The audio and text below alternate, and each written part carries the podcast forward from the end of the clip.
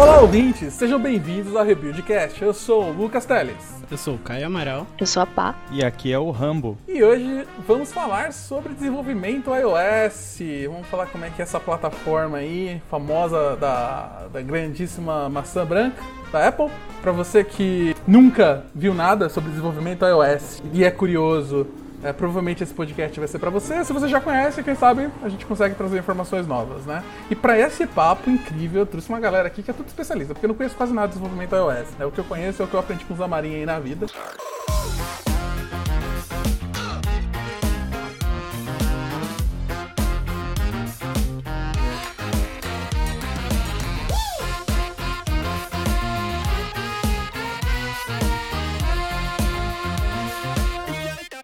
E a gente tem pessoas aqui que. Bem, temos o Guilherme Rambo e a Paloma, que são. Bem, para mim são os experts daqui, são as pessoas que vão resolver, responder todas as perguntas. Né? Se vocês quiserem se apresentar, o Caio todo mundo já conhece aí, já é velho de podcast, tá tudo bem. Bom, eu sou o Guilherme Rambo, trabalho com iOS já há algum tempo. Eu comecei com macOS, na verdade, lá por 2009, um pouquinho depois, talvez e depois migrei para o iOS. Hoje em dia eu faço apps tanto para Mac quanto para iOS e trabalho com os meus apps próprios, basicamente. Faço algum, alguns serviços para terceiros também, mas principalmente eu mantenho os meus próprios apps. Eu sou a Pá, uh, na verdade especialista aqui é só o Rambo mesmo, porque Sou muito nova nesse ramo ainda, faz pouco tempo que eu mexo com iOS e deve fazer uns dois, três anos no máximo. Pô, eu tô no Nubank agora, faz um ano e um pouquinho já. Pra falar a verdade, faz um tempo que eu não mexo com, com mobile, com iOS. Faz um tempinho aí, mas, pô, é minha paixão, né? Olha, já trabalhei um tempo com a Pá, a gente pareou bastante. Eu consigo dizer para vocês com toda certeza que ela é muito modesta. Ela manja bastante, sim, tá, gente? E tem um detalhe também: quanto, quanto mais recentemente a pessoa entrou, mais fácil é se lembrar das coisas, né? É muito mais fácil conversar com quem tá entrando agora do que quem já tá há mais tempo que. Tem coisa que eu já esqueci, né? Então é, é bom ter alguém que, que ainda tá com isso tudo, essa memória mais fresca. E para vocês ouvintes, eu gravei um podcast com o Rambo em 2018 lá no podcast da Lambda 3, eu vou deixar linkado aqui no post. Uh, acho que sempre vale a pena dar uma escutada. A gente provavelmente vai pincelar por muitas coisas que a gente já falou lá, mas bem, a gente está falando de desenvolvimento e tecnologia, então as coisas mudam muito rápido. Vale a pena dar uma conferida, mas não deixe de voltar aqui e escutar a gente até o final, né? Uh, e é claro, né, a gente tem que começar pelo começo. E aí, quando a gente está falando de Apple e iOS, a gente está falando de desenvolver para Mac, iOS, né, que é iPhones, e Apple Watch. Ainda existe Apple Watch, eu não sei, realmente eu estou bem longe desse mundo.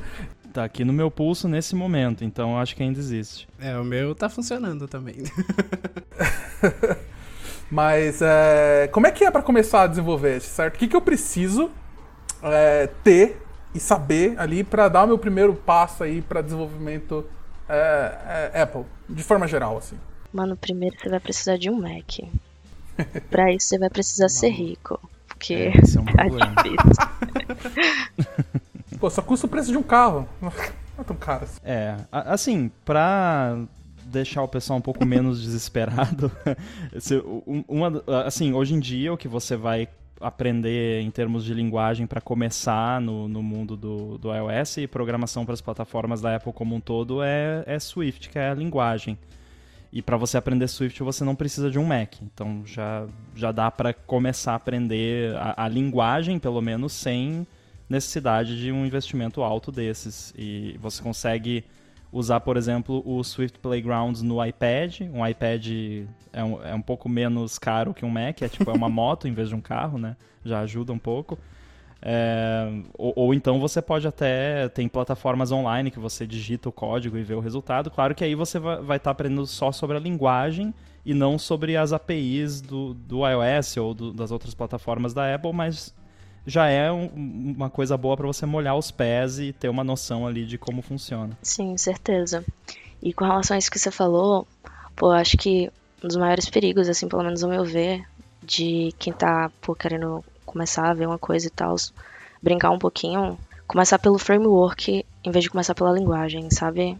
Às vezes as pessoas querem Eu vejo muito assim a galera querendo começar e tal, fazer app, mas não, não se preocupa muito em conhecer a linguagem, conhecer Swift, o que é que dá para fazer, o que é que não dá, como é que ela funciona. Foca muito no framework, UIKit ou não sei, SwiftUI. E beleza, dependendo de onde você de quão longe você quer ir, isso é suficiente, assim. Mas eu acho sempre interessante começar pela linguagem, não pelo framework em si. Você quis dizer pelo framework, né? E não pela linguagem. Sim, é, eu, eu, concordo. É, é, claro que você ter o básico da linguagem é importante, mas não adianta você pegar, por exemplo, aquele livro que a Apple disponibiliza do, do Swift, que assim entra nos mínimos detalhes da linguagem, porque não, né? Assim, vai ter um monte de coisa lá que você não vai usar. Tem um monte de coisa naquele livro que eu, que trabalho há anos com a linguagem, nunca usei. Então, não vale a pena você, como iniciante, tentar ler aquele livro. Você vai ficar, acho que, entediado muito rápido. É, pense na linguagem como uma ferramenta para você expressar o, o que você quer fazer.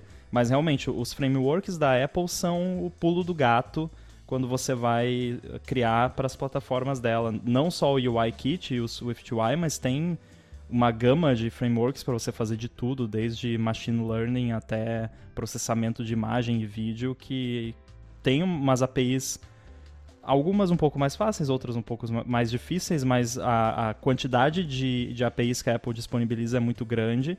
E dependendo do app que você vai fazer, você vai ter que aprender so sobre mais do que só a parte de UI, né? Que a gente sempre fala do UI Kit do SwiftUI. Eu, eu vejo também muita gente, por incrível que pareça, né? Iniciando o caminho com iOS, né? Muitas vezes, como a Pá comentou, né? A pessoa, poxa, não tem acesso a um Mac, não tem acesso a um iPad. Cara, começa pelo Android, entendeu? É, eu vejo muito isso, muita gente, porque na verdade eu acho que antes de você começar a desenvolver iOS, uma das coisas mais importantes, né, iOS, Swift, enfim, desenvolver para Apple, né? Igual a turma falou, eu acho que é muito importante você ter noção dos conceitos básicos mesmo, sabe, de programação, tipo, cara, como que as coisas funcionam, é, é enfim, qualquer linguagem vai te dar isso, né, JavaScript, qualquer coisa. É, depois disso, que você já entende o básico ali pra, cara, é, fazer um, uma aplicação super simples, entendeu? Eu acho que um bom, um bom é, ponto de início são os próprios vídeos da Apple que eles têm lançado. É, igual o Rambo falou, né? A Apple é famosa por ter aquelas documentações e muitas vezes não ter documentações para as coisas que a gente precisa, né?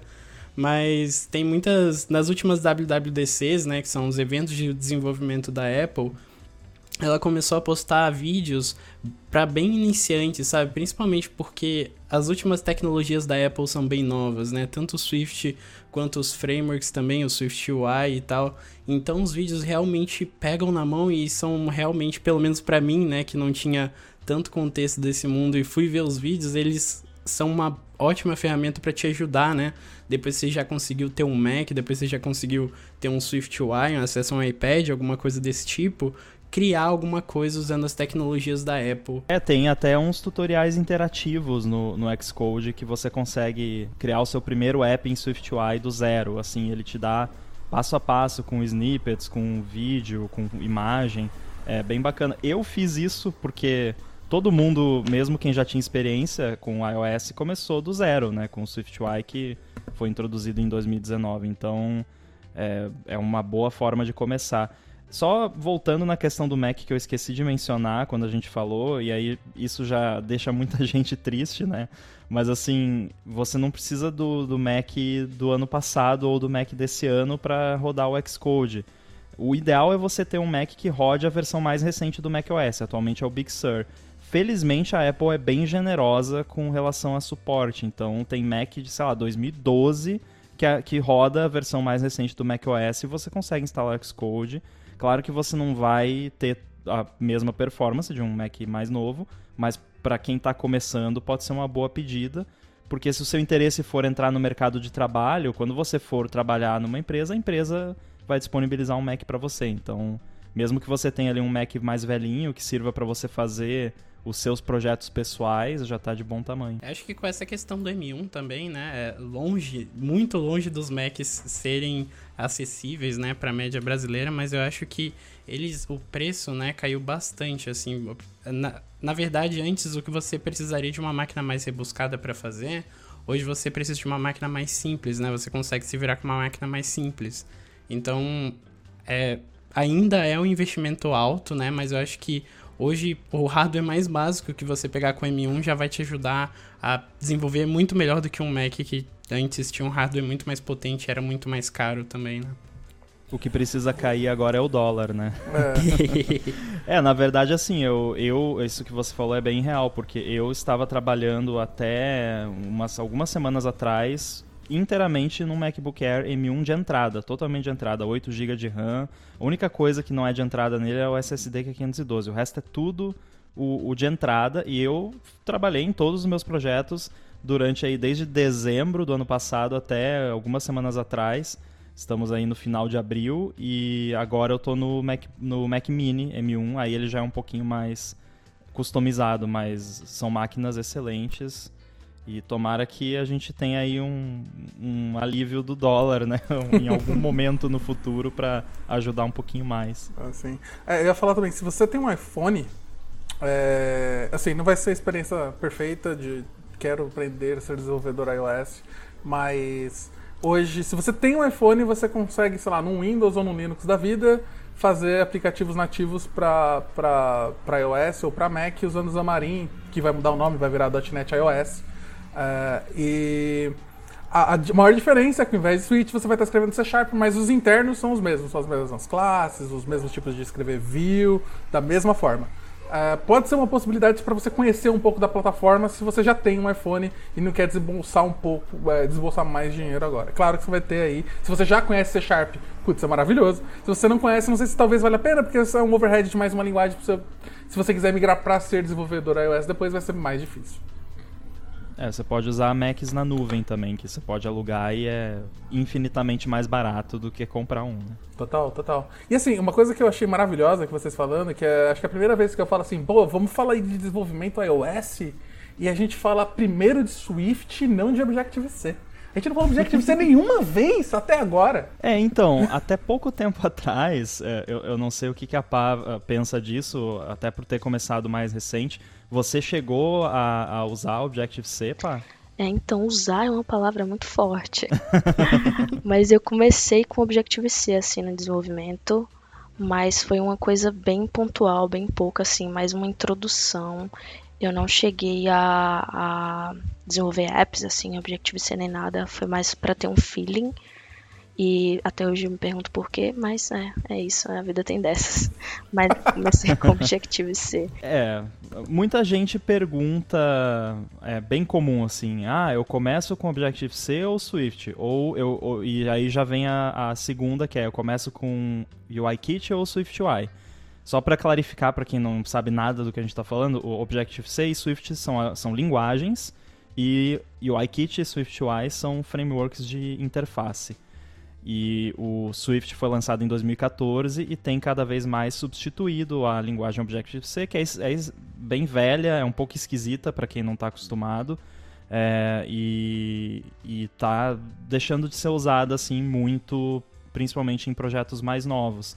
E aí muita gente pergunta, principalmente o pessoal que está pensando em entrar para o mercado de trabalho, ah, mas eu vou trabalhar numa empresa que tem um, um app mais antigo e vai ter Objective-C lá no app, mesmo que ele já esteja na maior parte em Swift, vai, eu vou ter que eventualmente mexer.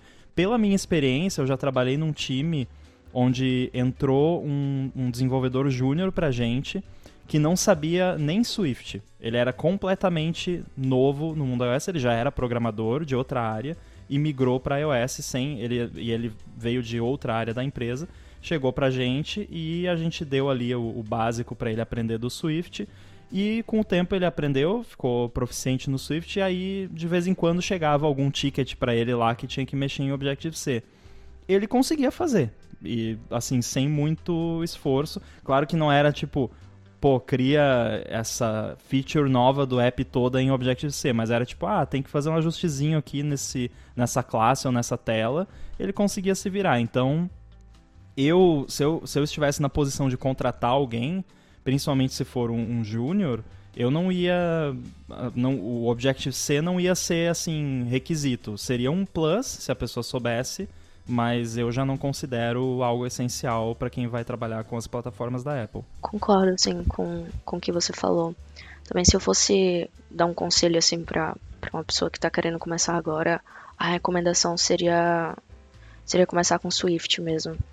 Porque, assim, por mais que ah, eventualmente você entre em uma empresa e tal, você tem uma parte do app legado lá em Objective-C, você vai conseguir se virar eventualmente e tem muitos resources ainda muito bons na internet que você consegue encontrar e se basear e tal. E acho que, a, acho que a grande maioria dos apps, assim, a maior porcentagem deles é, já, já estão em, em, em, Swift. Deve ter uma parte pequena, assim, Objective-C. Embora as, muitas bibliotecas ainda estão em Objective-C. Então acho que vai ser muito mais proveitoso uma pessoa começar com Swift. Ela vai conseguir se inteirar mais assim no mundo. Objective-C dá um medo quando você começa assim, meu Deus do céu, o que é isso aqui? Imagina você pegar C e colocar orientação a objetos com message passing, que é uma, um conceito do Lisp. É... Aí você imagina a maravilha que é. Eu, particularmente, porque eu sou meio masoquista, eu gosto de Objective-C, sempre gostei. Mas uh, eu prefiro o Swift. não, acho que não tem nenhuma dúvida que o Swift é muito mais elegante, muito mais bonitinho, mais amigável de se escrever. Realmente a. Lembra a... mais uma linguagem normal, né? Que as pessoas estão acostumadas Exato, a usar. É, é, a sua descrição é incrível. É, o Swift, o Objective-C é um filho feio de Lisp com C. É isso. Com, tentando fazer orientação objeto. É, é estranho, mas é, tá aí, né? É bom saber que não é algo que a gente precisa focar hoje se você tá querendo ir pro, pro, pra plataforma. E aí, eu lembro que vocês falaram de algumas coisas, né? Alguns nomes interessantes, tipo SwiftUI, UIKit, eu conheço Storyboard. Como é que funciona isso? São todos os frameworks de UI que eu preciso aprender? Qual é a diferença entre eles? Qual que eu deveria aprender primeiro? Qual que é mais? Qual que vocês gostam mais? Olha, assim como a questão do, da linguagem, eu diria se você está começando agora, vai direto no SwiftUI, porque ele é mais fácil, você vai conseguir avançar mais rápido.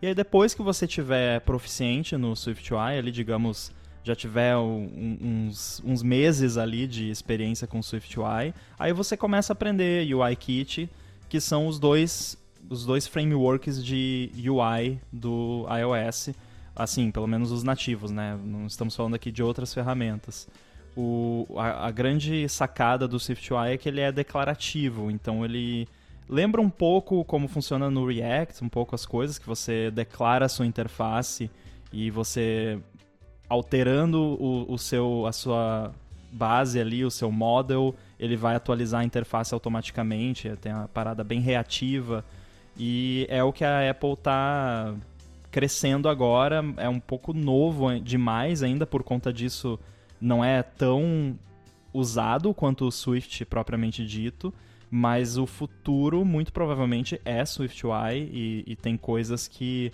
já você só consegue fazer com SwiftUI. Por exemplo, os widgets do iOS 14 que a Apple lançou no passado, eles obrig obrigatoriamente têm que ser em SwiftUI. Então eu recomendo começar com SwiftUI também. E o storyboard que você mencionou é um jeito visual, né? O EasyWig lá de você arrastar e soltar e criar a sua interface.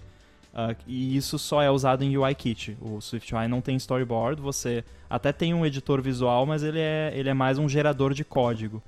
E eu prefiro, particularmente. Uma coisa bacana também do SwiftUI é que acho que é pelo mesmo motivo, né? Muita gente hoje em dia gosta de aprender o famoso JavaScript, né? Porque, poxa, eu vou fazer back-end, vou fazer aplicativo, vou fazer tudo. Acho que o, o, o SwiftUI seria o. Eu tô fazendo entre milhões de aspas aqui o, o, o JavaScript, né? Do mundo Apple. Porque com SwiftUI você consegue fazer aplicativo para macOS, para é, iOS, para todas as plataformas, né? tvOS e, e o, o WatchOS também. Então, realmente, acho que é, é uma das melhores escolhas para quem está começando, né? Ter a maior área ali de desenvolvimento. É, você consegue usar praticamente o mesmo código, assim, com vários asteriscos aqui, mas assim, de forma geral, você consegue compartilhar bastante código entre Mac, iPhone, Apple Watch, Apple TV, se você quiser. Daqui a pouco óculos de realidade aumentada da Apple também você vai conseguir rodar lá. Então é bem flexível e ele cuida de muita coisa que no UIKit você tem que fazer na mão. Assim, ah, sei lá, você vai criar um app e você quer que ele funcione tanto no iPhone quanto no iPad. No UIKit tem ali uns cuidados que você tem que ter. Não que no SwiftUI não tenha, mas é bem mais fácil de você fazer. Mas assim, eu acho que eu fico ainda com o pé atrás com relação a isso, sabe? Ah, tipo, ah, vamos começar com SwiftUI. Porque, assim, eu acho que, na minha visão, assim, é um grande depende, sabe? Porque, tipo, se a pessoa estiver interessada em, em colocar um app na loja, brincar, fazer alguma coisa assim, pô, sem dúvida seria Swift UI, sabe? Você consegue fazer as coisas muito mais rápido e tudo mais, é mais amigável. Então você conseguiria, assim, tranquilamente colocar um, um app na loja muito mais rapidamente. O, o desenvolvimento, eu digo, né? A questão do desenvolvimento. Mas assim, para uma pessoa que tá querendo ingressar, sabe, tipo, no mercado de trabalho e tal, se deve iOS, isso me preocupa um pouco, porque Talvez também eu não, não esteja com, com tanta visibilidade de como é que tá SwiftUI no mercado, mas eu ainda não vejo uh, o framework sendo utilizado assim uh, na, nas empresas, sabe? Eu não consigo enxergar ele sendo utilizado lá e aí talvez o seu conhecimento de SwiftUI vai ser bem pouco ou nada aproveitado.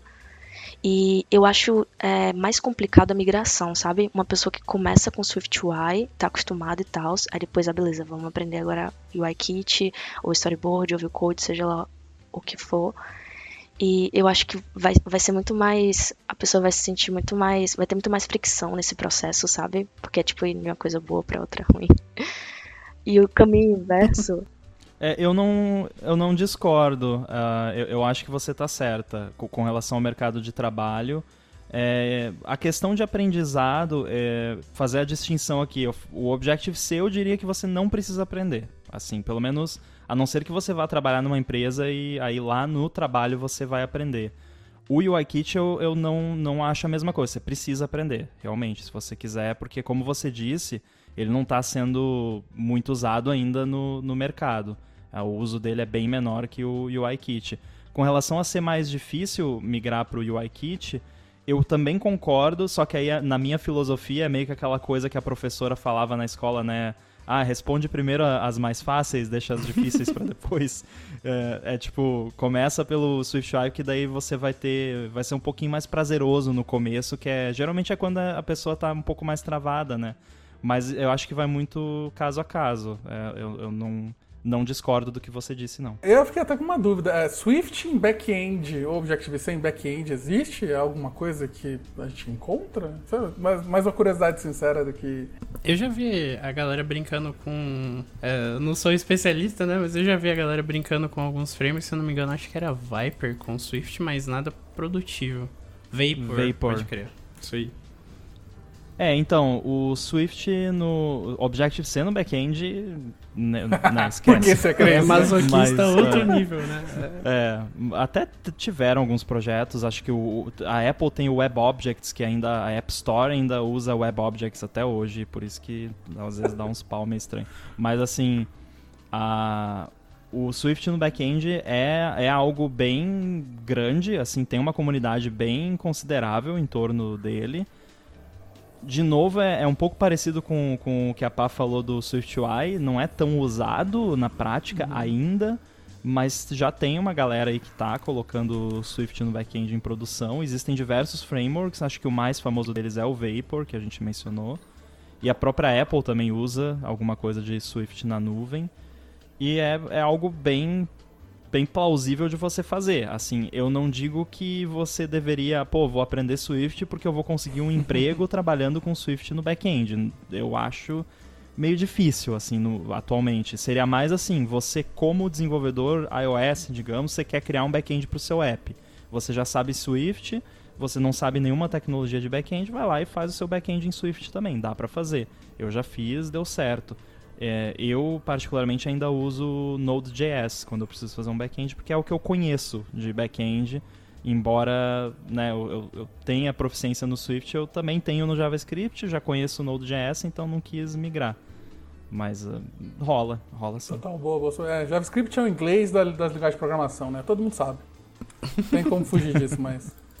É, Mas assim, é bom que você falou sobre Node, sobre JavaScript e tal, que é um outro. Bem, é, aí você tem React Native, aí você tem um outro mundo de, de pessoas desenvolvedoras que lidam com, com outros tipos de, de, de, desafios.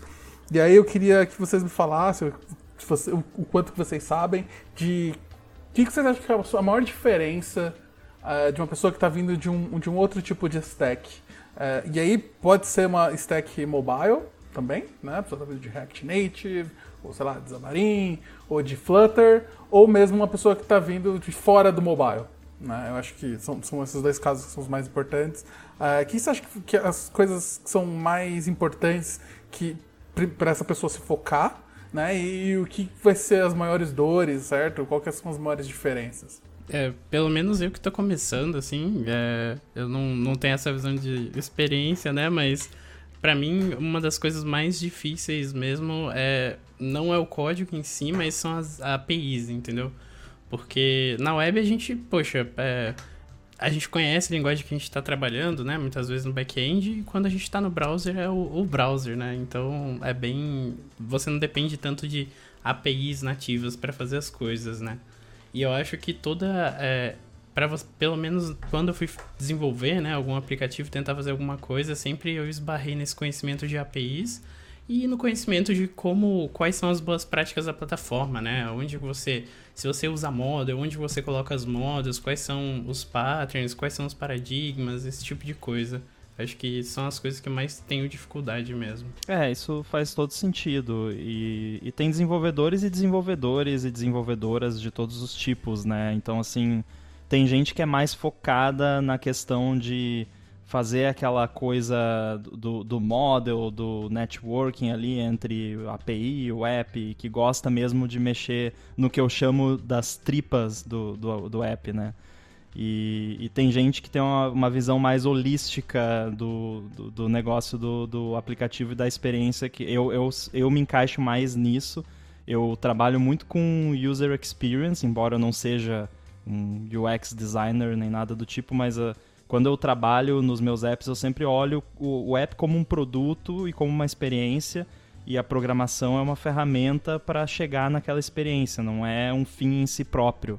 Tem, tem muito desenvolvedor que é mais focado no, no, técnico mesmo, vamos conectar isso aqui nisso aqui e fazer funcionar. É, então, é, vai aí de cada um. Pô, eu sou um pouco leiga, assim, vamos dizer, nesse assunto, porque praticamente comecei a, a a aprender programação com Swift e, e é o mundo que eu, que eu conheço, assim, sabe? Depois que eu entrei no Nubank, que eu comecei a me aventurar mais no back-end e tal, conhecendo alguns outros conceitos e outras linguagens, mas ainda é um estágio muito iniciante, então eu não consigo ter essa comparação.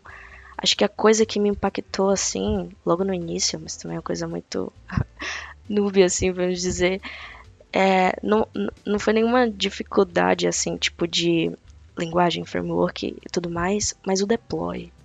Gente do céu, tipo. É, entrar em um, em um ambiente assim, onde você consegue fazer deploy de forma bem simples, fácil, rápida. É, para mim foi, foi bem. Nossa, que mundo é esse? Assim, tipo, o céu. E isso eu, eu sinto muito ainda quando eu começo a, me voltar mais pro mobile, eu sinto muito essa essa essa marra assim, né? Tipo, é, o deploy ainda na, na minha visão e também na, no pouco que eu conheço, não tem como fugir disso, né? Não tem como ser ser mais rápido, não tem como ser mais, né? Tem um processo, tem um review, tem coisas a serem feitas. Então é mais difícil. É, nesse sentido, eu sei que a gente precisa de uma tal de conta de desenvolvedor. Então, pera. Eu já preciso de alguma coisa especial aí. Isso, isso que a Pá falou, eu esqueci de falar também. Ela falou, até veio a cabeça, é realmente, acho que é uma das coisas. Eu lembro quando a gente foi fazer o nosso primeiro aplicativo, mesmo não sendo nativo, né? Era híbrido na época, usando Native Script, olha só. É, eu lembro que a gente ficou, cara, uma semana para conseguir postar o aplicativo, para conseguir fazer o deploy tudo direitinho, isso sem contar, né, automatizar o processo. Então acho que é a primeira vez que você pega esse processo aí é realmente muito difícil. É, realmente, é, no começo, para você entender todo o processo de, de deploy de um aplicativo, é complicado. Principalmente no. Eu ia dizer principalmente no iOS, mas na verdade em toda a plataforma da Apple. Até no Mac tá assim hoje em dia.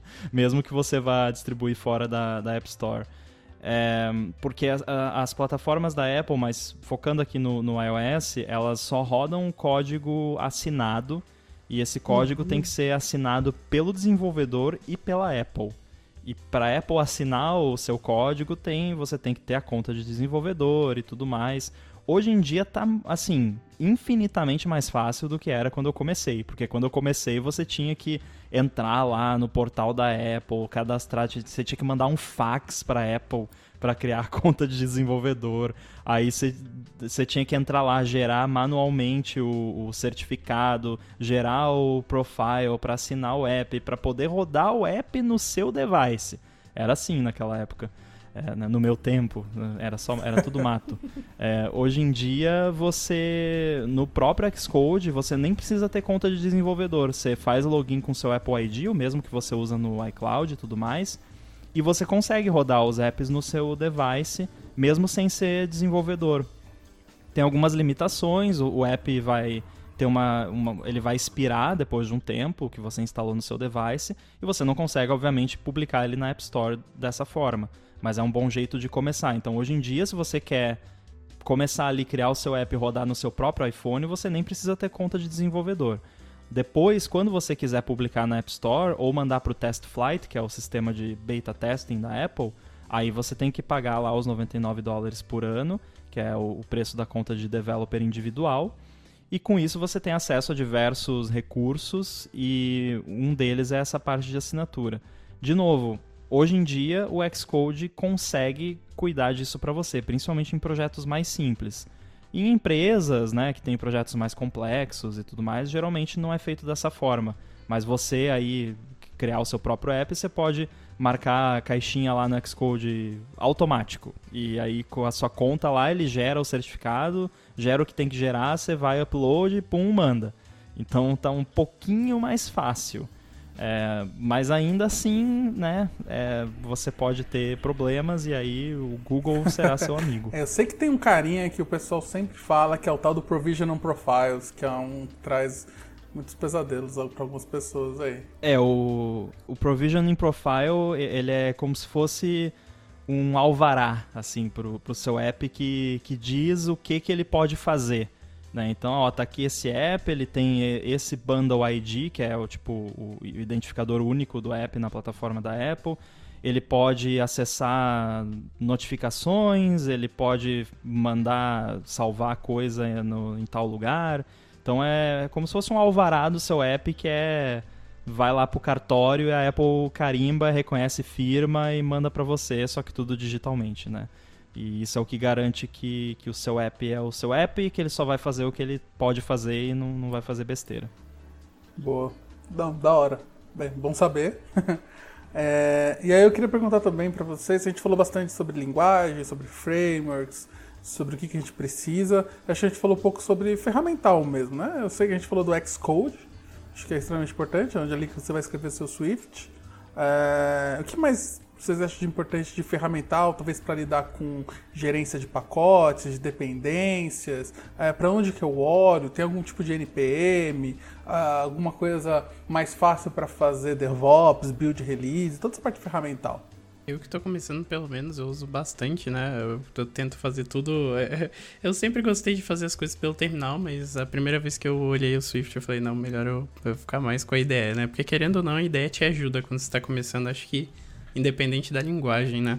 Então, eu não sei como funciona sem ser usar o Xcode, né? Eu acho que o Xcode, como o Rambo falou, ele resolve uma série de problemas para você, né? Como essas questões dos, perfis de provisionamento, é, Cara, os próprios, agora, né, com o Swift Package está integrado no, no, no Xcode, então por lá mesmo você consegue, né, baixar os pacotes e fazer tudo que você precisa. Até ele, o Xcode tem uma série de ferramentas para te ajudar, né, a criar headers quando você for é, trabalhar com, por exemplo, né, a base de código Objective-C que a gente disse, né, ele cria uma tradução para você, para você conseguir fazer interoperabilidade com Swift, então eu acho, pelo menos para quem tá começando, ficar no Xcode é realmente a, uma das melhores, é, melhores dicas aí. Sim, eu acho que seria seria a dica que eu daria também, e não só para quem tá começando, assim, eu acho que depende muito do tipo de aplicação que você tá querendo fazer. Assim, a depender da sua aplicação, é apenas o Xcode mesmo que você vai precisar. Mas aí quando a gente começa a falar de aplicações mais, mais robustas, né, mais complexas e tal, utilizando mais, mais algumas coisas, a gente começa a inserir né, é, essas, o tooling, né, assim, mais ou menos, que vai ajudar a gente a fazer essas coisas. E aí tem, pô, a gente tem muitas coisas que nos ajudam, por exemplo, a gerenciar os pacotes, né, gerenciar as dependências. A gente tem o Carthage, tem o CocoaPods, ó, que são os mais famosos, eu acho. Não conheço, na verdade, nenhum, nenhum outro, mas eu sei que tem. E, pô, aí indo mais pro deploy, a gente também tem outras ferramentas, né, que nos ajudam aí. Tem o Fastlane, por exemplo, indo mais para CI/CD, mas não são coisas específicas de de mobile, assim, são mais é, coisas que te ajudam em aplicações de forma geral, assim. Eu acho que para iOS, acho que seria mesmo de tooling é, também. Não sei se vocês podem me complementar, mas seria o Xcode assim, tipo, o básico e o essencial. O básico e o essencial na mesma frase fica meio redundante, mas fica meio contraditório. É, eu concordo. O, o Xcode é a ferramenta que você vai passar a maior parte do tempo, então é importante conhecer. E ele tem diversos recursos, assim, vários atalhos de teclado, tudo customizável, então você consegue deixar ele do seu jeito e trabalhar com ele. Não que ele seja perfeito, né? Tem vários problemas, a gente adora reclamar do, do Xcode, mas ele ajuda pra caramba. Acho que ele ajuda muito mais do que atrapalha. É, o Fastlane também, que a Pá mencionou, é muito usado no, no mercado de iOS. Eu uso também no, nos meus apps de iOS. Porque assim, quando você vai subir de fato um build, seja beta lá para o Test Flight ou seja para App Store mesmo, para você lançar, você, pelo Xcode é meio, é meio chatinho, assim, porque é meio aqueles uh, wizard, né? Next, next, next, finish. E aí cada next ele tem que carregar, e você tem que esperar terminar, e aí dá next de novo. E às vezes você quer só, né, apertar o botão do deploy e, e sair e tomar um café, né? Então o Fastlane ele basicamente automatiza esse processo. Não só isso, ele faz muito mais coisa. Pode até, ele pode até tirar screenshot do seu app para botar na loja. Tem muita coisa que ele pode fazer. Mas eu uso ele nesse uso básico mesmo, que é eu rodo só um comando de, de terminal e ele uh, aumenta o número do build, compila o app, manda para o test flight, atualiza os release notes lá e já libera para os beta testers, por exemplo. Então ele é uma, uma ferramenta bastante útil. Na questão dos gerenciadores de dependência, por muito tempo não existia um gerenciador de dependência oficial assim do, da, da Apple. Hoje em dia já existe que é o Swift Package Manager, como o próprio nome diz, ele é para pacotes em Swift, então ele ainda não contempla todos os pacotes disponíveis que tem na plataforma, mas ele é assim a, a forma oficial de você adicionar dependências hoje em dia. O suporte por parte das, das bibliotecas está crescendo muito rápido.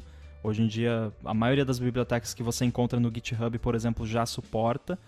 E depois dele, o CocoaPods, que sempre meio que foi assim o, o package manager oficial, não oficial do, do iOS por muito tempo.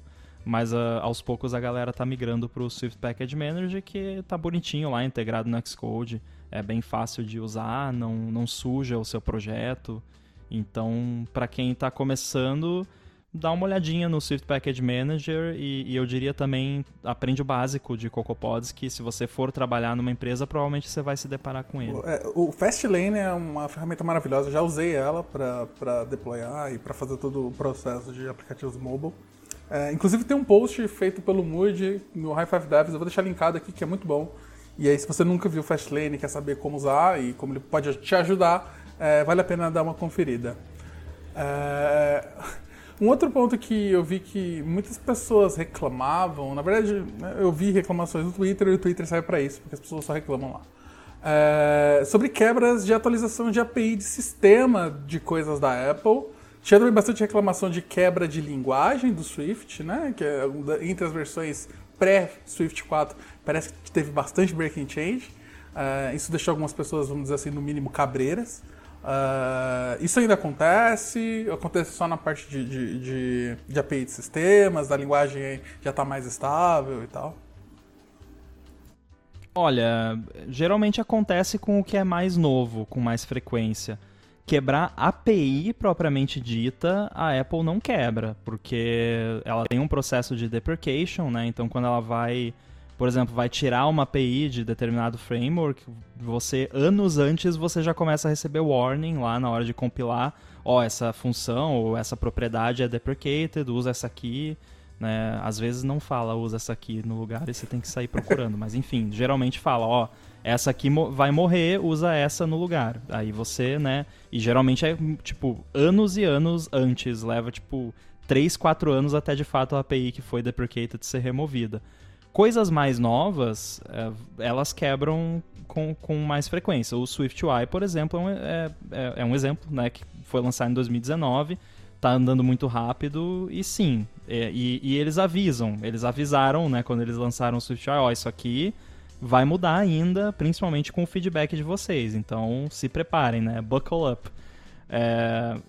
O Swift teve essa fase antes do Swift 4 que ele não tinha, não era ABI stable e, e nem source stable, então a Apple reservava o direito de quebrar o Swift com novas versões. Hoje em dia não é mais assim. Novas versões do Swift elas só acrescentam novas coisas, mas elas não quebram nada existente. Então, uh, eu, eu, diria que você ter uma visão de que ah, a Apple vive quebrando a API não está certo. Assim, coisas novas, sim. SwiftUI, hoje em dia, o, o grande exemplo é SwiftUI. O SwiftUI, por ser muito novo, ele ainda está tá quebrando um pouquinho com a atualização. Uma coisa que eu acho, eu achei, poxa, vindo da web, né, que você normalmente é, faz tudo na mão, né, é difícil. Tem muita gente que programa para web sem usar IDE, né? E, então eu fiquei abismado quando eu vi que tinha uma feature nova do Swift e o próprio Xcode sugeriu que, poxa, se é uma feature nova, vou alterar aqui no seu código em, sei lá, em cinco vezes que você usou, vou alterar aqui para essa API nova aqui, beleza? Pode ser? Daí você só clica um botão e, tipo, tudo acontece que nem mágica. Eu achei isso muito legal. É, o que. A migração do Swift 3 para o Swift 4, por exemplo, foi bem tranquila. Ela foi bem isso que você falou. Eu, eu lembro fazendo no, nos meus projetos. Basicamente, você apertava um botão lá no Xcode. Quando você abriu o projeto na versão nova do Xcode, ele falava: Ó, oh, seu projeto está em Swift 3, vamos converter aqui, clica aqui. Aí ele mostrava um preview, tipo um diff, né? Ó, oh, eu vou renomear isso aqui para isso aqui e tal. E beleza o que traumatizou todo mundo, inclusive eu, foi a migração do Swift 2 para o Swift 3. Aquilo foi horrível. é, eu sofri porque eu estava mesmo criando um projeto novo bem naquela fase, nos betas, e aí cada beta novo do Xcode quebrava uma coisa do beta anterior, e aí ele mandava você renomear para uma coisa, na semana seguinte ele mandava você renomear para o que era antes, sabe? Então Meu aquilo Deus. foi bem traumático. Mas hoje em dia não, não é mais Mas, assim, não. Ah, bom saber, bom saber. Eu, eu tava vendo aqui, eu, assim, eu, sou, eu sou ligeiramente fanboy da JetBrains, uma empresa bem famosa aí por fazer IDS. E elas têm, ela tem uma específica para Swift, Objective-C e, bem, Apple em geral, que é uma chamada App Code. Eu não sei se vocês já usaram, mas pelo conhecimento que eu tenho da JetBrains, eu sou capaz de, de conseguir sugerir que se a pessoa puder usar, provavelmente vai ser uma boa, porque uh, pensando até em Visual Studio, que é um framework, que é o, a ideia da Microsoft, que todo mundo ama, a maioria ama, que é muito boa, ainda a da JetBrains dá um pau gigantesco nela, então eu imagino que a, um equivalente para iOS deve ser no mesmo nível, se não mais. É, eu já testei. O problema é que ela não suporta todos os recursos, é, então você acaba tendo que usar o Xcode para fazer algumas coisas ainda. E é um negócio Java, fica meio feio no Mac. Eu sou, eu sou meio fresco, assim. Eu, não, eu gosto da, da interface bonitinha, nativa, com a renderização da tipografia bonitinha, com o ele, assim, bonito.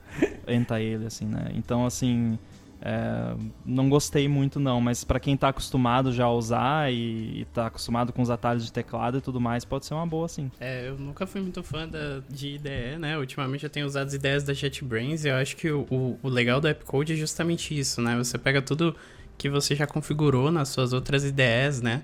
Além de você ter suporte a Vim, né? No Xcode você precisa fazer umas malandragens para ter suporte a Vim, você precisa instalar uns plugins bem loucos no Xcode. É, mas, sim, o, o AppCode é bem bacana. É, eu acabei não usando ele justamente pelo que o Rambo falou, né? Como tipo, a gente conhece a Apple, ela tende a ser bem fechada. Então, para você fazer umas coisas bem básicas, às vezes você precisa é, fazer uns, uns workarounds assim muito monstros, né? Uma coisa bem simples é o preview do Swift UI, né? A gente não tem isso no App Code porque ele é exclusivo, né? Ali eu não entendo muito bem como funciona, mas só é possível fazer diretamente no, no Xcode, né? Não é possível fazer no App Code. Então, cara, você precisa instalar um, uma aplicação no Mac chamada Injection para conseguir fazer, enfim, tipo, é gambiarra, tá ligado? Apesar de eu ser fã das ideias da JetBrains também, eu acho que não sei, acho que dependendo da base de código que você tá trabalhando, vai sofrer menos no Xcode. Entendi, entendi. Eu tava vendo aqui que dá pra fazer o setup do Vim também. Já fiquei até Sim. bem feliz. Eu fiquei até feliz melhor aqui, feature, mas... Melhor feature. mas provavelmente vai ser um sofrimento absurdo pra conseguir fazer algumas coisas do mesmo jeito, né? Mas até ok. É... Uma outra coisa que eu tenho bastante curiosidade pra saber como é que anda. É, eu já fiz bastante a parte de testes com mobile, que envolveu aplicativos híbridos e iOS. Uh, como é que está hoje? Como é, como é que estão os frameworks de testes automatizados, tanto de código mais simples, quanto para é, testes integrados ou testes funcionais de aceitação e tal? O que, que eu tenho hoje? Para onde que eu deveria começar? Bom, com relação a teste, assim, o framework mais famoso é o XCTest, né? Se eu não me engano. Gente, faz tanto tempo que eu não codo mais iOS, mas acho que é isso mesmo. É, né? É, esse é o Boa. padrão, é o ah, nativo da Acho Apple, que é o, é o amplamente utilizado assim. Na verdade, quando eu comecei, tipo, antes de entrar no Nubank, eu só conhecia esse. E todos os testes eram construídos com ele. E aí, depois que eu comecei a, a tipo, ver alguns outros frameworks e tal, algumas outras possibilidades de, de frameworks de integração, nessas né, coisas assim, ah, e aí a gente tem, pô, tem, tem vários, por exemplo, o que eu estou mais familiarizada é o KIF, o KIF Test, que é mais para testes de integração e testes que simulam a interação do usuário, mesmo na aplicação, teste mais ponta a ponta. Uh, tem também o Quick Nimble, né, também, se eu não me engano. É uma biblioteca também que, que ajuda na construção de testes. E, pô, tem, tem um monte, assim mas que eu praticamente tenho pouca familiaridade com, com esses frameworks. É, a minha experiência é mais com testes unitários e eu uso o XC Test. Testes no, no, na comunidade iOS assim, é uma coisa que vem ganhando mais importância recentemente. Nunca foi. É, tem até um, assim, meio que um meme, né? Que a comunidade iOS não testa, não, não faz teste automático. E eu digo aqui, confesso que eu faço parte um pouco da, dessa galera. Eu, eu não, não, não, testo tudo assim. Eu testo mais aquelas lógicas mais cabeludas que, que você tem medo de quebrar, né? Então é, é bom você ter lá o testezinho unitário. Tem a galera que faz também testes de UI, que aí você cria um, um teste que roda o seu app, clica em botão, vê o que aparece e tudo mais. Dá para fazer também. E como a Pá mencionou, tem vários frameworks aí. O Quick Nimble eu sei que a galera gosta bastante. Mas a ferramenta tem, tem de sobra. É só usar, né? Sim. Posso deixar meus dois centavos? A experiência que eu tive era. Até oh, três. É, eu gosto muito. Eu, de novo, eu tava falando do Xamarin, mas tem o Xamarin UI Test. Ele é uma ferramenta multiplataforma de testes, de, de testes é, de, de aplicativo visual, né, de aceitação mesmo. Ele é bem bom funciona ok. Tive bastante experiência de rodar testes no App Center, que é toda uma plataforma para você subir seus, subir seus aplicativos. E aí você pode subir tanto. É meio parecido com o App Flight, só que é, você consegue colocar aplicativos Android, mais de uma versão, e colemétricas e por aí vai. É, e ele tem uma feature muito boa que é, é, você conseguir testar em aparelhos reais e diferentes, e uma quantidade absurda de aparelho que você quiser. Claramente que essa, essa feature é paga, né, e é bem paga, mas você literalmente consegue fazer o seu teste em vários tipos de, de, de, de modelos. E é claro que quando você está falando de Apple não tem tantos assim. Agora a gente tem alguma quantidade de telas um pouco maior, mas ainda não é nada absurdo. Mas você consegue fazer esses testes em todos os tamanhos de tela e tipos de, de, aparelho que tem. Físicos, um aparelho de verdade. O teste vai estar rodando no aparelho. Então é uma boa dica. Para quem não tem essa essa grana aí para investir nesses testes nos aparelhos, você pode usar o simulator, uhum. né? Aí vai depender da, do poder de processamento do seu Mac, você consegue rodar até vários testes em paralelo, em, em simulando vários devices diferentes. Na, na maioria dos apps dá para fazer esse teste porque o simulator ele replica com uma certa fidelidade o que vai acontecer no device. Agora, se o seu app for mais complexo, utilizar coisas de hardware que você não consegue simular, aí, aí fica mais complicado. Bem, acho que a gente conseguiu cobrir praticamente todo o ciclo de vida de um aplicativo aí, ou para quem tá, tá muito curioso e não conhece muito ainda da plataforma como um todo. Mas faltou uma coisa. A gente pincelou ali, falou um pouco sobre a assinatura do aplicativo, sobre Provisional Profile, mas e a publicação do aplicativo? Essa é a grande a coisa que as pessoas normalmente têm muito medo. Né? É, ainda mais porque quando você está falando das exigências da Apple para o seu aplicativo ser, ser publicado. Porque você tem vários problemas, tanto de, às vezes, demoras, né, para você conseguir publicar, ou às vezes eles não aceitam o seu aplicativo porque ele simplesmente não faz sentido, eles não acham que faz sentido. Eu já vi isso acontecer, eu não sei se acontece ainda. Como está sendo todo esse processo de publicação hoje? É, eu costumo falar que a Apple é uma empresa chata. e, e, chata aqui é tanto no bom sentido, mas às vezes chega a ficar chato de verdade, no mau sentido.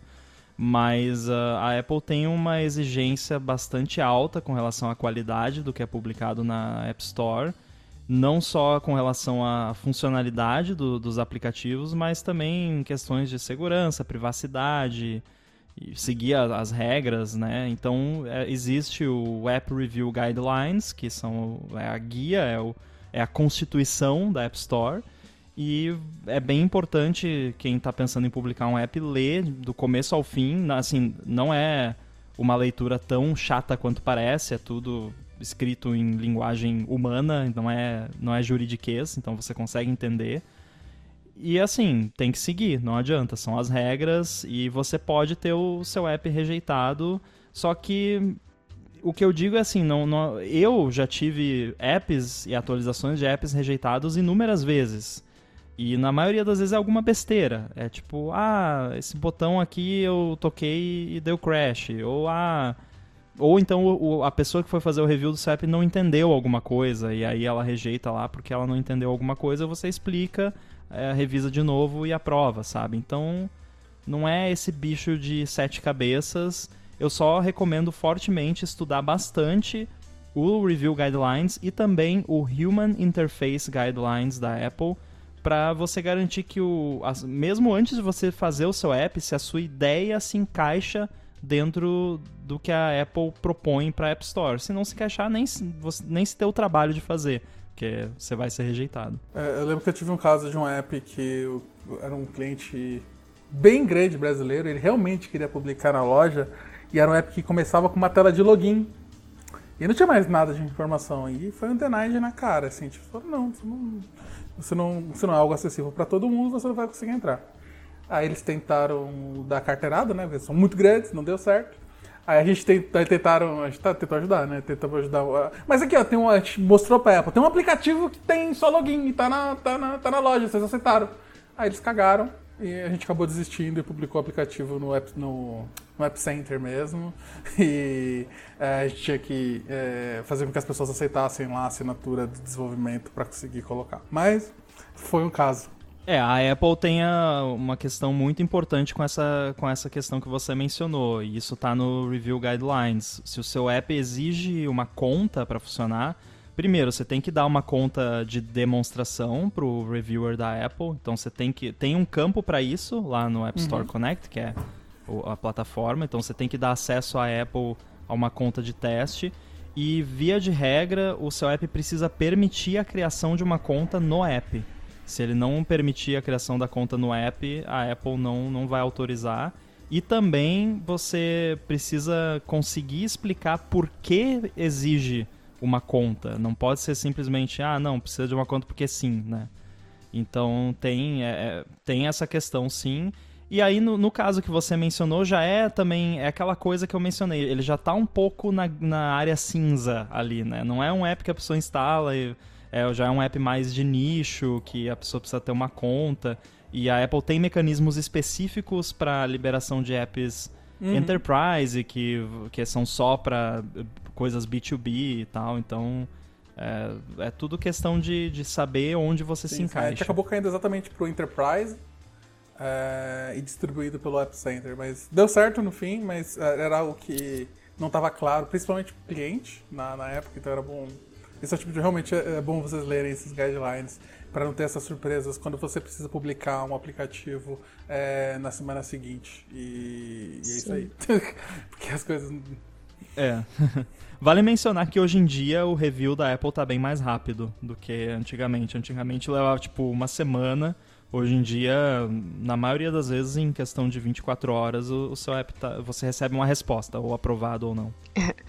então, eu ia falar que, tipo, esse exemplo que você falou, Lucas, dessa empresa e tal, é um bom motivo, é, pelo menos ao meu ver, para você ler essas guidelines antes de você começar a idealizar o seu aplicativo e tudo mais, não quando for mandar para a loja.